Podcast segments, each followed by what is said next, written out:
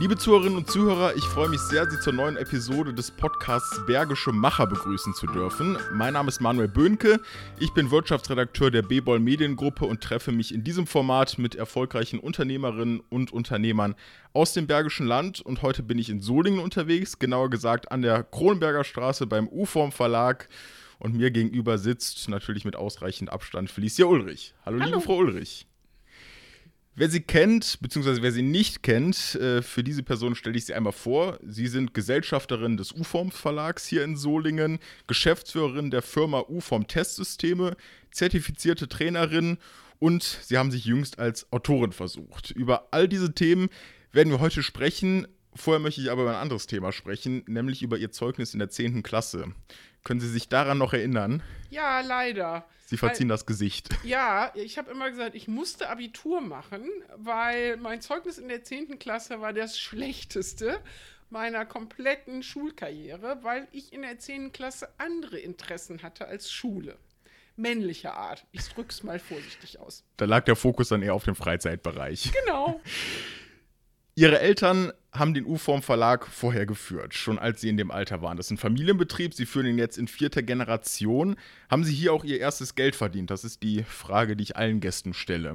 Ja, selbstverständlich habe ich hier auch mein erstes Geld verdient, indem ich, ich würde mal sagen, so ab 10. Klasse in den Ferien Prüfungen eingetascht habe. Eine furchtbar stupide Arbeit, die mich auch dazu hat äh, sozusagen innerlich überredet, auf jeden Fall mein Abitur zu machen, weil ich das auf keinen Fall den Rest meines Lebens machen wollte. Wie hat das funktioniert? Können Sie uns da einmal einen Einblick geben? Ja, man hat, also so Prüfungen bestehen aus verschiedenen Bausteinen und dann hat man immer diese Bausteine mit der Hand gegriffen und in einen Umschlag gesteckt. Und wenn es besonders kreativ war, musste man aus fünf Bausteinen drei auswählen. Aber bei ganz vielen Berufen war es einfach eins, zwei, drei Umschlag und das auf Dauer super öde. dass ihre Eltern einen Familienbetrieb geführt haben. War das für sie in jungen Jahren Fluch oder Segen? Also in jungen Jahren hat mich das. Nee, eigentlich war das kein Fluch und eigentlich war es Segen. Also ich habe super gerne bei meinem Vater unterm Schreibtisch gesessen und äh, irgendwie dem zugehört und der hatte so, da war wie so eine Nische, da konnte man irgendwie sitzen und spielen. Und ähm, wir hatten im Keller ganz viele Stempel und das fand ich total spannend als Kind. Oder wir sind hier mit den Hubgabelstaplern sozusagen busfahrend durch die Halle gefahren und insofern habe ich das als Kind eher als positiv empfunden, glaube ich. Und als Jugendliche haben Sie sowas wie einen Druck empfunden, in den Betrieb eines Tages einsteigen zu müssen? Nee, weil ich war ja so ein bisschen das schwarze Schaf der Familie und eigentlich ist, glaube ich, keiner davon ausgegangen, dass ich hier heute mal sitze. Ich glaube, den Druck hat, wenn eher meine Schwester verspürt, weil ich bin die jüngere von zwei Töchtern. Und äh, insofern, nö, habe ich nicht. Sie haben auch erstmal einen komplett anderen Weg eingeschlagen, der überhaupt nichts mit dem Verlagswesen zu tun hat. Ja, bei mir galt so ein bisschen Umwege erhöhen die Ortskenntnis. Ähm, ich habe erst mal nach dem Abitur, weil ich echt überhaupt keine Ahnung hatte, was ich machen wollte, ein Jahr Hotelfachschule gemacht. Dann habe ich eine Lehre im Hilton in München angefangen und die ganz zum Entsetzen meiner Eltern abgebrochen, weil ich da nach sechs Wochen echt die Schnauze voll hatte, um es mal so platt zu sagen. Dann habe ich hier bei der Sparkasse eine Banklehre gemacht. Dann habe ich studiert, äh, aber eigentlich auch mehr aus Liebeskummer und äh, dann habe ich, weil ich leidenschaftlich gerne Cola trinke, weil ich keinen Kaffee trinke, bei Coca-Cola gearbeitet und dann bei der Deutschen Bank und dann bin ich erst hierhin gewechselt. Sie müssen mir erklären, warum man aus Liebeskummer studiert. Ja, Solingen war zu klein für ihn und mich. Und da erschien mir Studieren so eine sinnvolle Variante, Solingen verlassen zu können. Und äh, ich glaube, so ganz sind meine Eltern auch nicht davon ausgegangen, dass ich das Studium erfolgreich zu Ende bringe. Habe ich aber und das auch in sehr schneller Zeit. Also ähm, es war dann noch nicht so schlimm, wie sie dachten.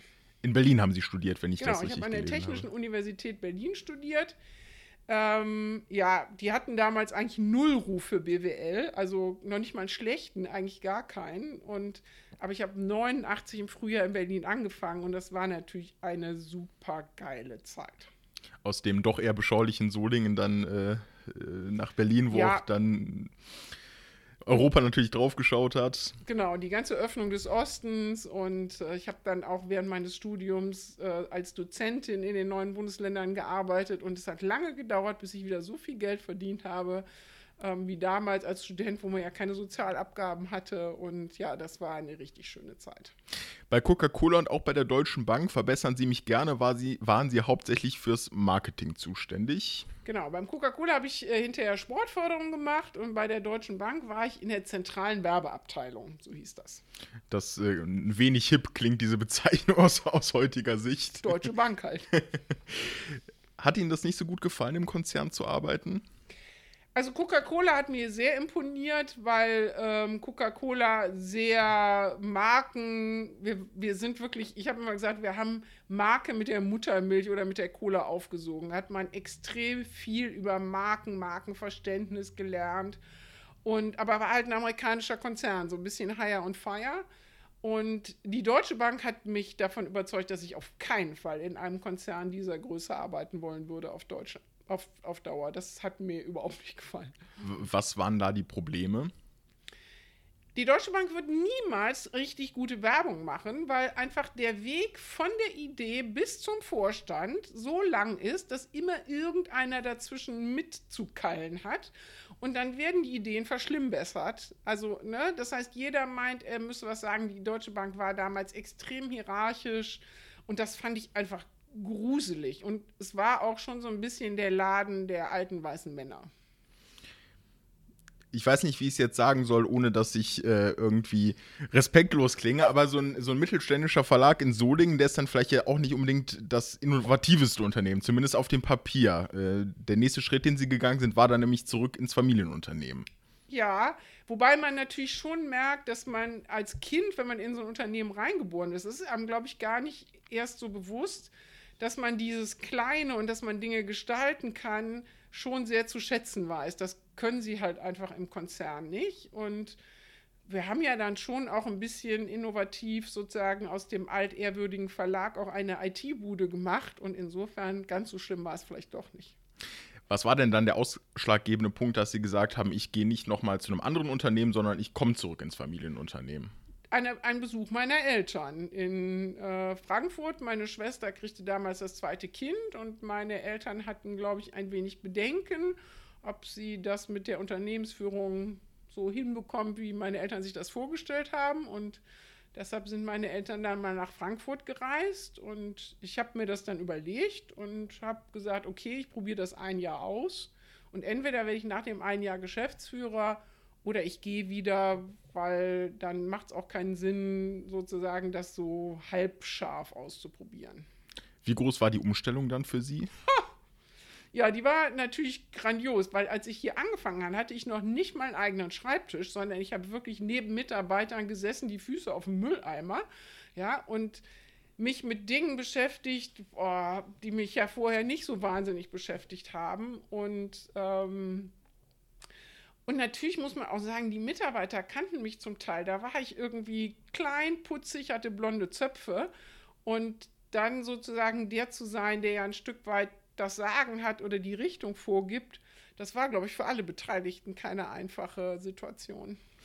Wann war Ihnen denn klar, dass Sie hier bleiben würden? Also, dass dieses äh, Experiment nicht auf ein Jahr befristet ist, sondern dass Sie dauerhaft hier bleiben möchten? Eigentlich schon so nach einem halben, dreiviertel Jahr, ähm, wo ich das Gefühl hatte, doch, ich kann doch eine ganze Menge gestalten, ich kann eine ganze Menge bewegen und das klappt auch gut mit meinem Vater und der lässt mich auch machen und ähm, ja, würde ich sagen, so nach, nach der Zeit ungefähr. Wir haben jetzt die ganze Zeit so selbstverständlich über den U-Form Verlag gesprochen, aber vielleicht gibt es ja sogar Leute, die nicht wissen, was ihr Unternehmen genau macht. Können Sie einmal erklären, wofür der U-Form Verlag, den Ihr Ur Urgroßvater gegründet hat, steht? Ja, also wir sind sozusagen Partner der dualen Ausbildung. Wir arbeiten seit über 70 Jahren für die IHK-Organisation bei uns aus dem Haus kommen bundesweit die kaufmännisch und kaufmännisch verwandten Zwischen- und Abschlussprüfungen. Wir machen Prüfungsvorbereitung, wir haben ein digitales Ausbildungsmanagement und mit dem UFOM-Testsystem, steckt ja schon ein bisschen im Namen, äh, bieten wir sozusagen die ganzen Recruiting-Prozesse ab, äh, ganz klassisch noch in Papier, aber eben auch ähm, seit vielen Jahren in digitalen Formaten. Die UFOM-Testsysteme haben Sie 2007 mit Ihrer Schwester zusammen gegründet. Genau. Ich glaube, mein Vater hatte so ein bisschen das Gefühl, dieses digitale Zeugs, das wird nichts, aber lass die Mädchen mal spielen. Und ähm, ja, das ist dann erfreulicherweise anders gekommen. Es war ja schon, wir hatten vorher schon, schon ein, ein Testsystem, aber es ist halt schon so, dass es, ich sag mal so, auch für mit den Mitarbeitern nicht immer ganz einfach war, so neue Wege zu gehen und wir deshalb gesagt haben, okay, es macht durchaus Sinn, da ein eigenes neues Unternehmen für zu gründen. Und das hat sich bewährt, dieser Schritt? Der hat sich auf jeden Fall bewährt, ja. Ein Produkt äh, der UFOM-Testsysteme ist ein Bewerbernavigator, mhm. der den Unternehmen hilft, vom Azubi-Marketing bis zur letztendlichen Einstellung des neuen Azubis einmal den kompletten Schritt durchzugehen. Können Sie das einmal erläutern, wie das funktioniert? Also, wir wissen aus unserer aktuellen Studie, dass die Azubis heute auch sich online eigentlich bewerben wollen. Und diese Online-Bewerbung abzubilden und auch, ich sag mal, zielgruppengerecht abzubilden, nicht mit komplizierten Registrierungen und so weiter und Formularen, die wirklich auf die Zielgruppe zugeschnitten sind. Das ist sozusagen der Bewerbernavigator, also ein klassisches Bewerbermanagementsystem und wird eben dann ergänzt um unsere ähm, digitalen Testverfahren, die man entweder standalone bekommen kann oder eben integriert direkt ins System. Wie haben das denn oder wie machen es Unternehmen denn sonst? Ist das sonst so ein total unorganisierter Prozess oder wie kann ich mir das vorstellen? Nee, bei vielen ist es schon noch so, dass sie sich gerne auch die klassische Papierbewerbung kommen lassen und dann vielleicht alles mühsam in ein Excel-Spread kloppen, ne, um dann doch den Überblick zu haben. Und ähm, es gibt natürlich viele Bewerbermanagementsysteme auf dem Markt, aber viele sind eben nicht unbedingt für diese sehr junge Zielgruppe gemacht und auch nicht unbedingt immer für kleine und mittelständische Unternehmen, sondern zum Teil sehr große, aufwendige und kostenintensive Lösungen. Die Gründung der UFOM-Testsysteme greift, glaube ich, schon ein bisschen vorweg zu der Frage, die ich jetzt stellen möchte, die kommt gar nicht von mir, sondern von Thomas Mayer, dem IHK-Präsidenten. Der hat Ihnen diese Frage quasi in der vorherigen Podcast-Folge hinterlassen, wusste aber gar nicht, dass Sie hier sind. Also unbekannterweise quasi. Und äh, der Herr Mayer hat gefragt. Meine Frage wäre, was das, die, das Unternehmen äh, des nächsten zu Befragenden eigentlich für das Thema Zukunft tut. Also, unser Unternehmen in Sachen Zukunft, wir, wir bieten ja nicht nur die Tools an, um ähm, Azubis zu finden, sondern wir machen ja auch Deutschlands größte doppelperspektivische Studie, um auch zukünftig noch die duale Ausbildung, von der ich sehr viel halte, ähm, sozusagen attraktiv für Jugendliche zu machen wir machen uns auch sehr viel Gedanken über Nachhaltigkeit. Ähm, wir haben unsere ganzen äh, auch Papierprodukte umgestellt. Wir stellen unsere Prozesse um. Wir fahren E-Autos und ähm, wir machen sehr viel im Bereich der Digitalisierung. Und insofern, glaube ich, tun wir eine ganze Menge für die Zukunft auch für die Zukunft damit Ihres Unternehmens? Ich glaube, so hat er die Frage nämlich auch gemeint. Ja, natürlich. Also ich glaube, dass Nachhaltigkeit zum Beispiel nicht nur gesamtwirtschaftlichen oder gesamtpolitisch ein wichtiges Thema ist, sondern auch für ein Unternehmen immer wichtiger wird, eben auch nachhaltig zu wirtschaften, auf unsere Ressourcen zu schauen. Und ähm, insofern, ja, tun wir es für uns und, äh, und die Umwelt. Dass diese Folge jetzt an die Episode mit Thomas Mayer anschließt, passt thematisch ganz gut. Ist Zufall ehrlicherweise, aber er hat nämlich als eine der größten Herausforderungen für die Wirtschaft oder für die Unternehmer im Bergischen Land das Thema Ausbildung, Fachkräftegewinnung und äh, Weiterbildung ausgemacht. Darüber möchte ich gleich sprechen. Vorher möchte ich aber eine Kategorie einfügen, die wir auch in diesem Podcast haben, ähm, nämlich unsere zehn Fragen. Die kennen Leser des Remscheider Generalanzeigers und des Solinger Tageblatts, vielleicht auch aus unserer gedruckten Zeitung, den Online-Angeboten. Das sind zehn Fragen, die verschiedenen Personen gestellt werden, immer die identischen Fragen. Und die würde ich auch Ihnen stellen, Frau Ulrich, Jawohl. mit der Bitte, möglichst schnell zu antworten. Okay.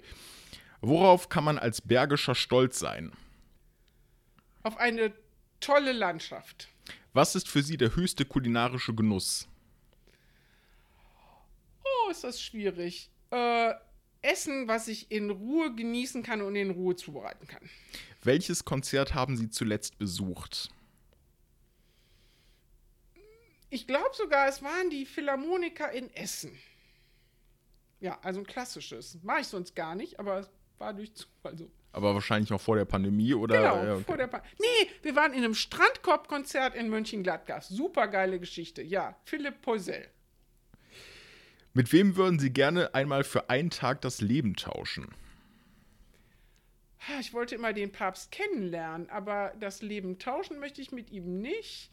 Ähm, mit einem Mann. Ihr Lieblingsplatz im Bergischen? Die Bergischen Wälder. Wie würden Sie einen typisch Bergischen in drei Worten charakterisieren? Zuverlässig, äh, manchmal ein bisschen konservativ und manchmal auch ein bisschen verschroben. Was ist für Sie der angenehmste Zeitvertreib? Nichts tun. Was würden Sie als Oberbürgermeisterin von Solingen als erstes anpacken? Äh, die Schulbildung, die Schulen. Dringend. Dringend das Thema Schulen. Welchen Traum hegen Sie? Ein Buch zu schreiben. Also, ich habe schon viel geschrieben, aber so ein richtiges Buch. Bevor wir jetzt zum Thema Ausbildung kommen, ich hatte es angekündigt, muss ich jetzt aber auf drei Fragen, die ich gerade gestellt habe, doch nochmal eingehen. Die erste war, Sie würden gern ein Mann sein. Sie haben nicht gesagt, welcher Mann, sondern einfach nur irgendein Mann. Warum? Ich würde einfach total gerne mal wissen, wie sich männliches Denken anfühlt und männliches Verhalten, also was in so einem Kopf von einem Mann vorgeht. Das würde ich total gerne mal wissen. Es scheint Sie manchmal vor Rätsel zu stellen, wenn Sie das so sagen. Genau. Dann haben Sie gesagt, Sie würden das Thema Schulen anpacken. Also ich glaube, wir haben alle ja in Corona gemerkt, dass das eine ganz schwierige Ki- Kiste ist. Ich glaube, dass wir wirklich noch Glück hatten mit der Schwertstraße, äh, also ein Kind auf einer Schule zu haben, die sich um das Thema Digitalisierung im Sommer 2020 sehr bemüht haben. Wir wissen aber von Freunden, dass es bei vielen anderen Schulen nicht so ist. Es ist noch viel zu sehr ein Schulthema statt ein Stadtthema. Und ich glaube, an sich glaube ich, dass wir dringend was an unserem Schulsystem tun müssen. Nicht nur am Thema Digitalisierung, sondern auch an einem modernen Lernsystem. Und wir haben in Corona, glaube ich, viel zu viele junge Leute auf dem Weg verloren. Und das ist hochdramatisch.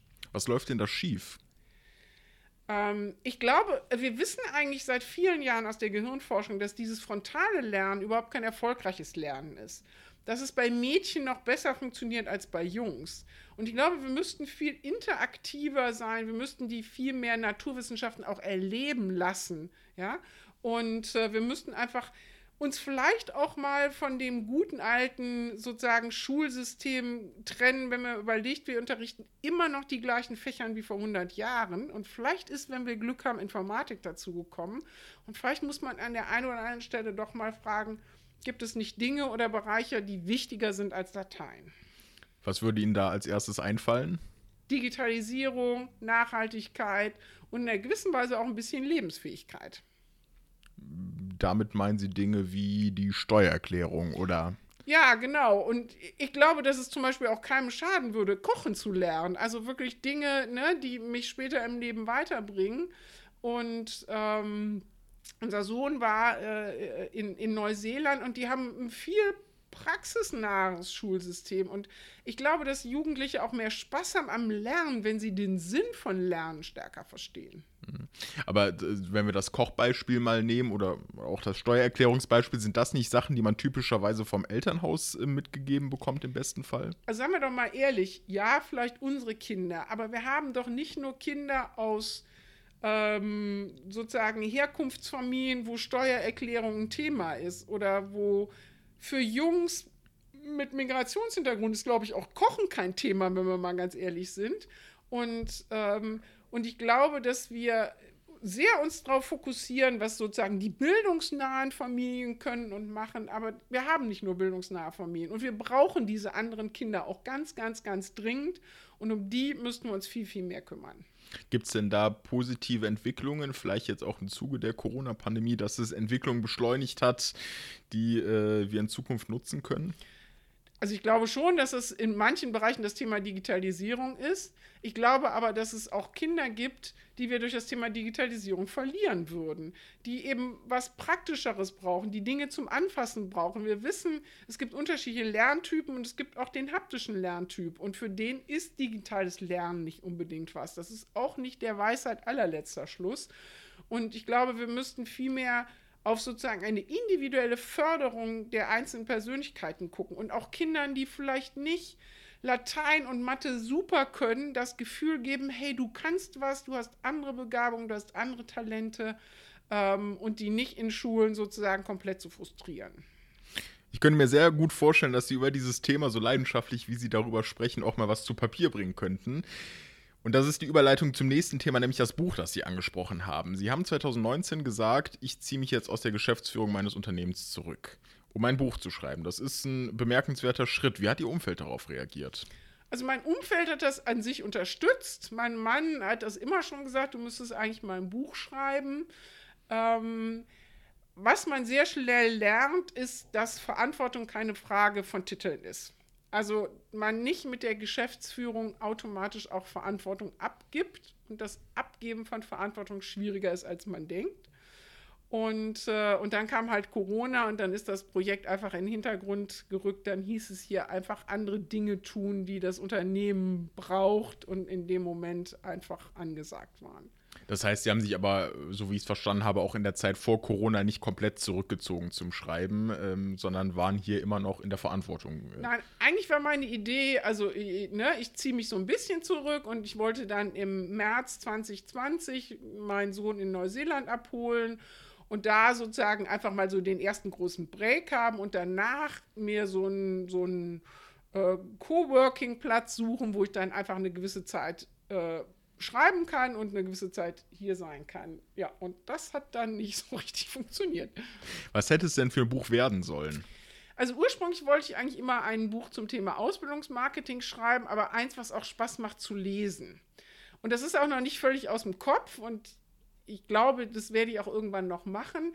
Aber in der Zwischenzeit bin ich so weit, dass ich ein Buch schreibe zum Thema sozusagen mediale Darstellung von Unternehmen und berufstätigen Frauen im Vergleich zum realen Leben.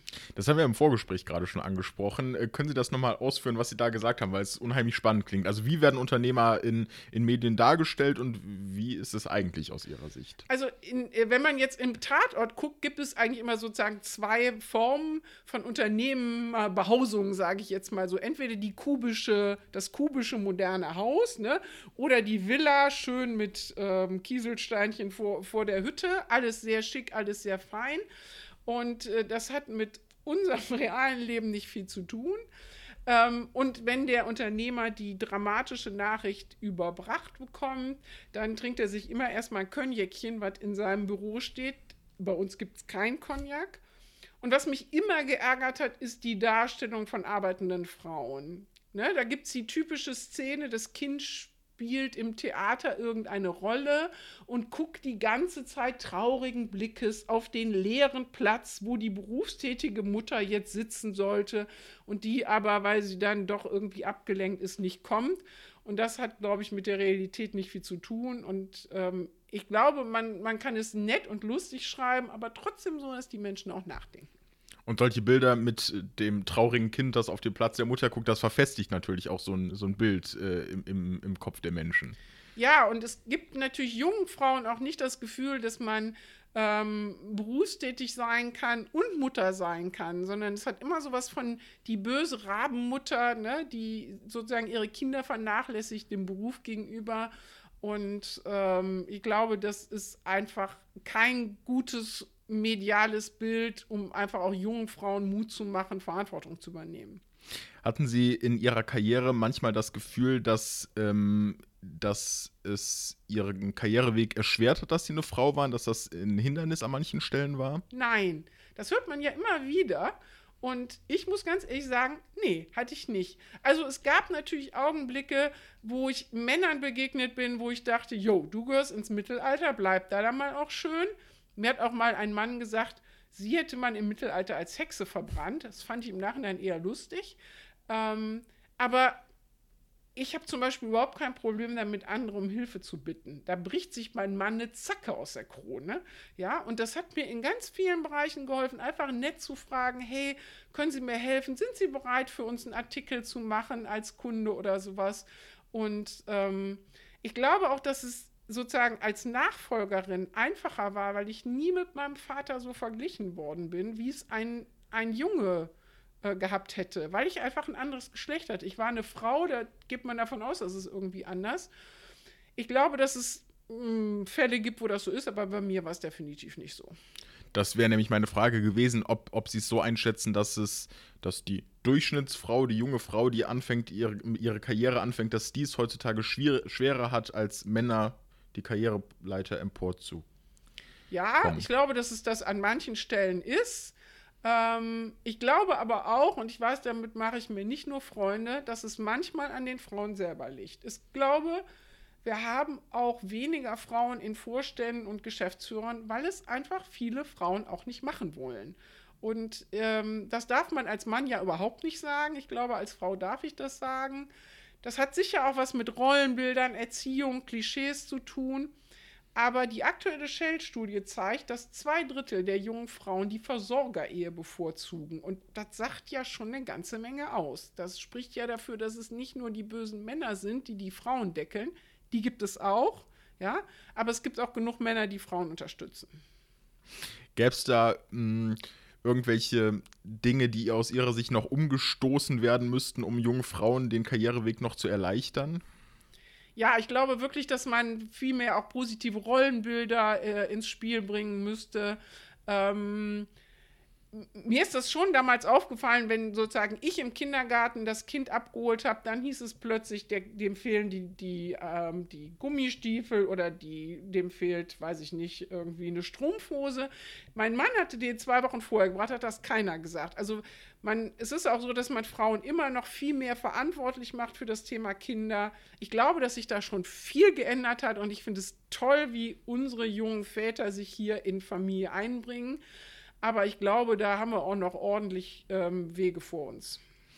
Der UFOM Verlag fördert das ja, fördert das ja auch ziemlich, das äh, Thema Familie, äh, genau. wie ich es gelesen habe bei uns im Archiv, das steht bei ihm oben auf der Agenda. Genau, dieser unglaublich hässliche Preis hinter Ihnen, den haben wir für das familienfreundlichste Unternehmen bekommen. Sie werden es nicht als Preis erkennen, diese komische Gabel, aber genau, dafür haben wir den, ähm, haben wir diesen Preis bekommen. Ich wollte den, den äh, Zuhörern jetzt quasi einen Audiokommentar bieten und erklären, worauf wir gerade schauen.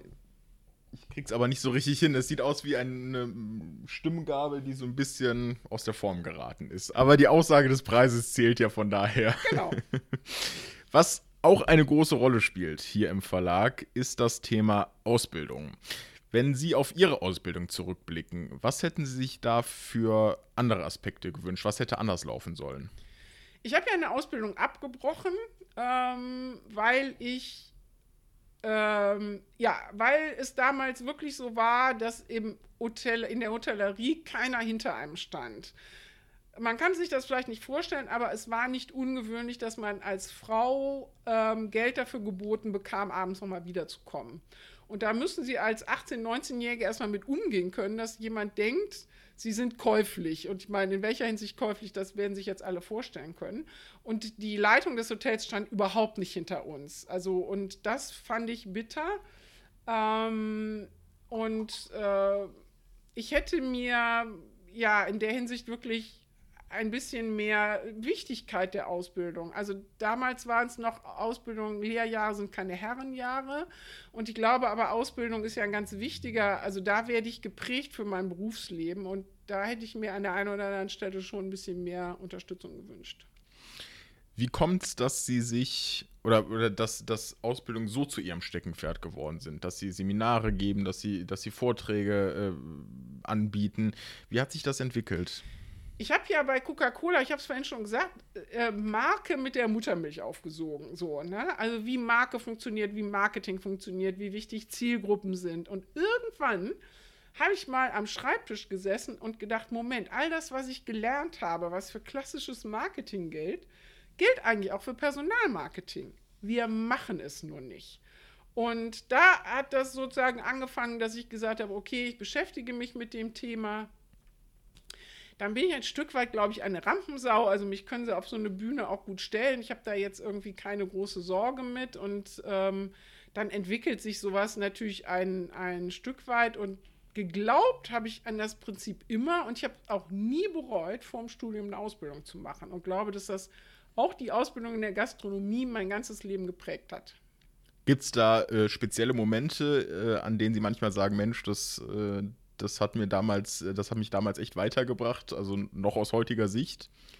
Diese Dienst, also Hotellerie heißt ja äh, dienen am Gast. So, und dienen klingt immer so negativ, aber dieses auf den Gast und auf den Kunden fokussiert zu sein, ist, glaube ich, was, was in der Wirtschaft an manchen Stellen noch fehlt und was, was ist, was, was einem das ganze Leben lang begleitet und was total wichtig ist. Und ja, ich kann heute noch vier Teller oder fünf oder sieben tragen und ich kann ihnen auch schön Servierten brechen. Auch das ist irgendwie nett fürs Leben. Seit 2013 kommt eine jährliche Studie raus, mhm. äh, die, an der unter anderem die UFA- und Testsysteme beteiligt sind. Da geht es um Trends rund um das Thema Azubis. Mhm. Was sind die häufigsten Fehler Ihrer Erfahrung nach und vielleicht auch fußend auf den Studienergebnissen, die Betriebe bei der Azubi-Gewinnung machen? Ich glaube, es ist immer noch dieses noch nicht verstanden zu haben, dass ich um die jungen Leute werben muss. Wir sind nicht mehr in der Situation, wo wir großartig nur die sind, die auswählen, sondern ich muss werben. Das fängt mit einer schönen Stellenanzeige an, dass ich auch Lust habe als junger Mensch, dass ich denke, wow, wow, das ist ja spannend. Ja, das geht mit informativen Karriereseiten weiter, mit schnellen, modernen Prozessen. Ich kann ja nicht einen jungen Mensch sechs, acht oder zehn Wochen auf so eine Entscheidung warten lassen. Und ähm, und dieses auch zu erwarten, mir werden junge Menschen auf dem goldenen Tablett serviert, das funktioniert einfach nicht mehr. Und ich muss mir da Gedanken machen und ich muss kreativ sein und ich muss auch mal andere Wege gehen und auch Mut haben. Deshalb trage ich ja klassischerweise heute nicht das rote Kleid, ähm, was sozusagen für den Mut steht, Dinge einfach mal auszuprobieren, anders zu machen ähm, und für, für das Thema Ausbildung zu begeistern und nicht mit Stellenanzeigen abzuschrecken. Wie erreicht man denn junge Menschen, vor allem in der Corona-Krise? Das war natürlich ein ganz, ganz großes Problem, weil die ganzen analogen Formate gefehlt haben. Und wir wissen, ja, die gucken heute alle zuerst mal bei Google, aber wir wissen auch, so digital die auf der einen Seite sind, so wichtig ist der, der, man nennt das immer so schön, die persönlichen Touchpoints, also die Berührung mit Menschen. Kein Azubi entscheidet sich aufgrund digitaler Angebote für ein Ausbildungsunternehmen, sondern aufgrund der Menschen dahinter. Und ähm, trotzdem ist natürlich so ein Thema wie Google. Ich muss bei Google präsent werden. Ich muss mir mal Gedanken machen, was kann ich denn tun und vielleicht auch mal Google AdWords schalten, um sichtbar zu werden. Ähm, wir hätten viel früher sagen müssen, wir machen auch in Schulen digitale Angebote. Ganz viel von dem, was ich analog machen kann, hätte ich auch digital machen können. Ich kann sie auch digital durch mein Unternehmen führen. Ist nicht das Gleiche, aber wäre zumindest ein guter Ersatz gewesen. Und auch da hat an manchen Stellen sicher auch schon mal die Zeit durch Corona gefehlt, aber auch sozusagen die Kreativität und der Mut. Ein großes Thema sind ja die sozialen Medien. Ähm, wie, wie wichtig sind die dabei, junge Menschen zu erreichen. Weil Hintergrund meiner Frage vielleicht das noch als Einschub. Ähm, man, man sieht da manchmal mehr oder weniger ungelenke Versuche von Unternehmen, teilweise auch wie bei TikTok, sich dann darzustellen und dann denken da irgendwelche Leute, die irgendwie Ende 30, Anfang 40 sind, was natürlich nicht alt ist, aber die denken, die hätten das Medium, was ja von 15, 16 Jahren benutzt wird, verstanden. Und das, ich weiß nicht, ist das kontraproduktiv? Ja, das war unsere erste Frage. Also eine der Fragen, warum wir 2013 die Studie angefangen haben, weil 2013 war das Thema Facebook ganz groß. Ja, und da war es so, also da, da hatte man den Eindruck, ohne eine Facebook-Karriere oder Fanpage, wie die damals hießen, werden sie nie wieder ein Azubi für sich finden können. Und da haben wir dann die Jugendlichen gefragt, ist das so? Und dann haben die sehr klar gesagt, nein, Facebook ist persönlich, das ist privat, so, das gleiche gilt immer. Danach sind die Alten zu Facebook gekommen und die Jungen sind zu Snapchat weitergezogen. Dann haben die ersten Unternehmen gedacht, oh, jetzt muss ich Snapchat machen. Dann sind die weitergezogen zu TikTok oder ne, Jodel oder anderen Angeboten. Wir wissen aus der Studie, dass Instagram und YouTube durchaus Kanäle sind, wo die Jugendlichen passiv Werbung wahrnehmen, ja, weil sie da sind. Aber da gilt das, was für alle passive Werbeformate gilt. Ich muss gut sein, ich muss Budget, ich muss eine Strategie haben. Und insofern äh, ist Social Media nicht die Lösung aller Probleme. Es kann ein guter Kanal sein, aber er muss gut und sozusagen sinnvoll äh, bespielt werden. Wie geht denn der UFOM Verlag vor, um Azubis auf sich aufmerksam zu machen? Das ist ja an sich mehr das Thema meiner Schwester, weil ich, äh, so ein bisschen gilt hier schon, der Prophet äh, äh, zählt nicht zum eigenen Lande. Ähm, wir nutzen natürlich auch die ganzen klassischen Wege. Wir haben eine Karriereseite, obwohl wir ja auch eher ein kleines Unternehmen sind, weil ähm, das bei uns natürlich, wenn man Ausbildung in U-Form sucht, kommt man immer auf was anderes, nämlich unsere klassischen Produkte, sonst hätte ich ein schlechtes Marketing gemacht. Ähm, wir ähm, äh, haben auch ne, die Möglichkeit Praktika, Schnuppertage. Ähm, wir nutzen Social Media nicht, weil wir da zum Beispiel, also wir haben einen Instagram-Account, aber das sehe ich jetzt zum Beispiel nicht als suchenden Kanal an. Okay. Wenn die jungen Menschen auf ein Unternehmen aufmerksam geworden sind, wie schafft man es dann, dass sie sich dann auch für eine Ausbildung interessieren? Also was muss man jungen Menschen bieten, damit die ins Unternehmen wollen und dann im besten Fall auch dort bleiben? Sicherheit und Perspektiven. Also Sicherheit ist zurzeit ein ganz wesentliches Thema. Das war schon vor Corona so, das hat die Shell-Studie 2019 gezeigt, das hat Corona nochmal verschärft.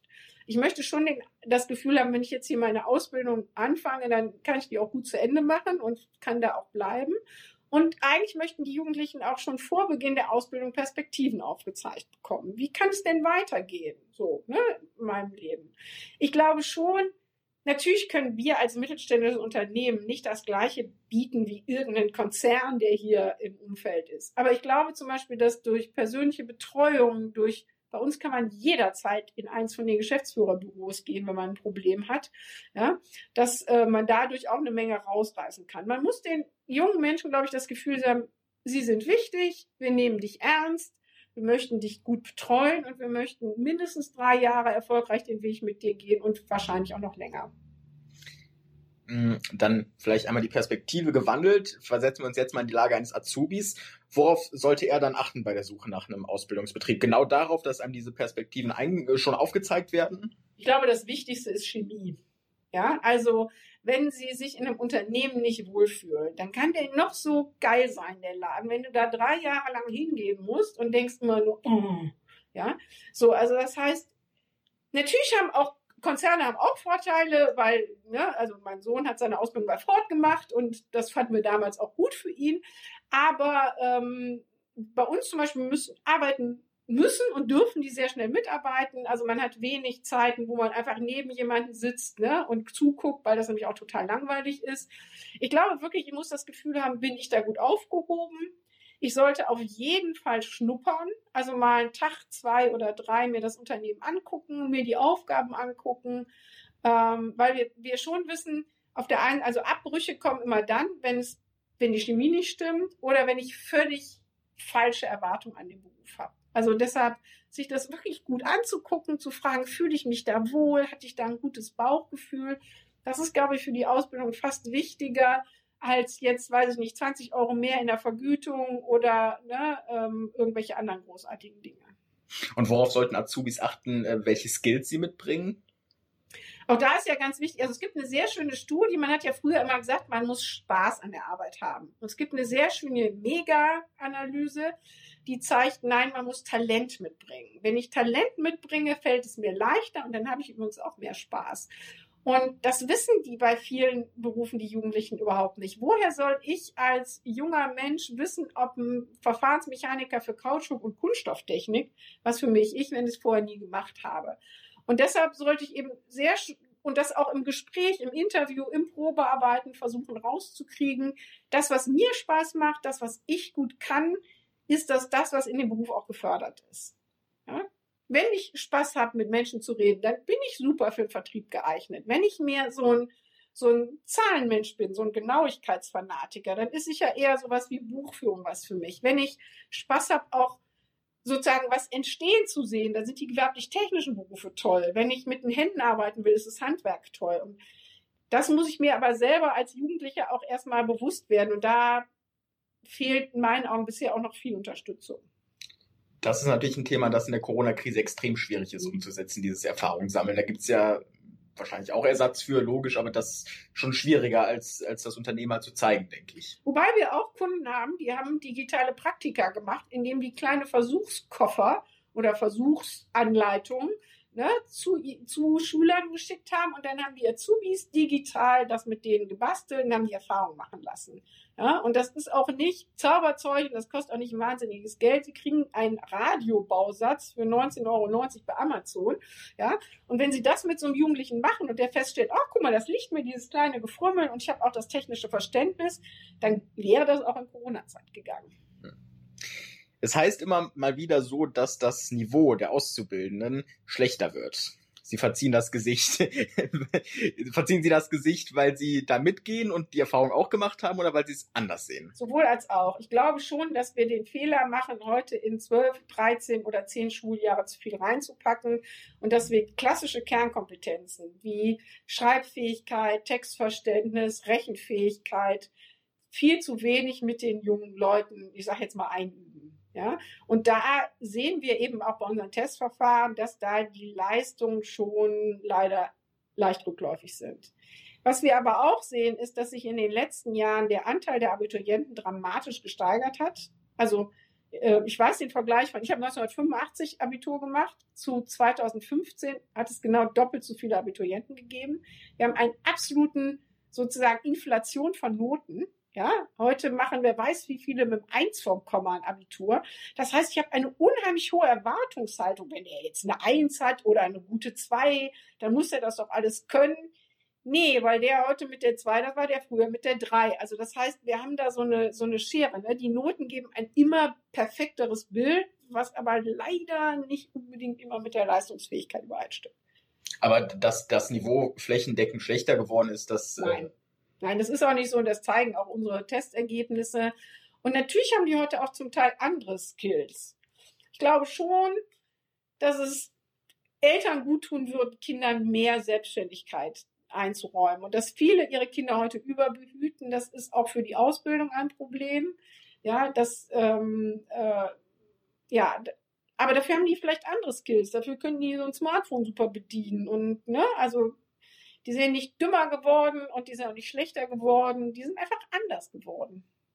Dass so viele Menschen heutzutage Abitur machen, hat auch die Folge, dass immer mehr Menschen studieren und die duale Ausbildung scheinbar unattraktiver wird. Ähm, warum meinen Sie, ist es trotzdem noch für manche Leute die bessere Variante, doch eine Ausbildung äh, dem Studium vorzuziehen? Ich nehme jetzt mal meinen eigenen Sohn. Also ich habe einen, einen, einen, mein älterer Sohn, der hat, das haben wir so in der 10. Klasse gemerkt, hat so ein, so ein IT-Gen. So, ne?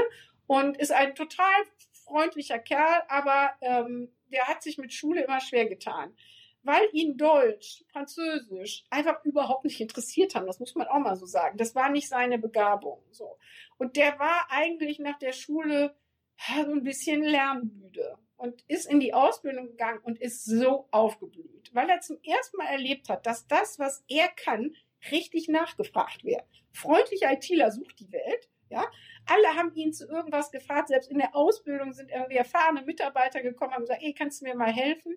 Und das hat ihm einen unheimlichen Auftrieb gegeben. Das hätte er niemals bekommen, wenn wir ihn an die Uni geschickt hätten. So, er studiert, studiert jetzt berufsbegleitend, aber er hat gesagt, Mama, ich will auf keinen Fall nur studieren. Ich will was Praktisches machen, weil das macht mir Freude und das bringt mir Spaß. Und da gibt es ja viele Kinder. Wir haben ja auch viele Studienabbrecher, die dann an der Uni einer von ganz vielen sind, ja, und irgendwann frustriert sind. Und ähm, ich glaube, alle, die, die was Praktisches tun wollen und die auch durch das Tun einfach ein positives Gefühl bekommen, die sind in der Ausbildung viel besser aufgehoben. Und es ist ja nicht, muss ja nicht die letzte Stufe sein. Ja, vielleicht ist jemand, der praktisch super begabt ist mit einer Ausbildung, einem Techniker und einem Meister viel, viel glücklicher als mit einem Fachhochschulstudium als Ingenieur. Das wäre eigentlich ein schönes Schlusswort, denke ich. Aber eine Bitte habe ich noch an Sie. Wir haben uns hier eine Kategorie abgeguckt von einem Fußball-Podcast von der Bildzeitung. Phrasenmäher heißt das, dass der Gast der vorherigen Folge immer dem Gast der nächsten Folge unbekannterweise eine Frage stellt. Bei Ihnen hat der Thomas Mayer die Frage gestellt. Und jetzt würde ich auch Sie bitten, an unseren nächsten Gast eine Frage zu stellen. Hm, uh, das ist natürlich ganz schön schwierig. Ähm, was würde ich denn gerne wissen wollen? Ähm, ich würde wissen wollen, was treibt den Unternehmer oder die Unternehmerin an? Warum macht er das, was er tut? Also, ja, genau, was, was treibt sie an? Das gibt sicherlich Anlass für eine spannende Antwort. Da bin ich auch mal sehr gespannt. Liebe Frau Ulrich, vielen Dank. Herzlichen Dank, Herr Böke.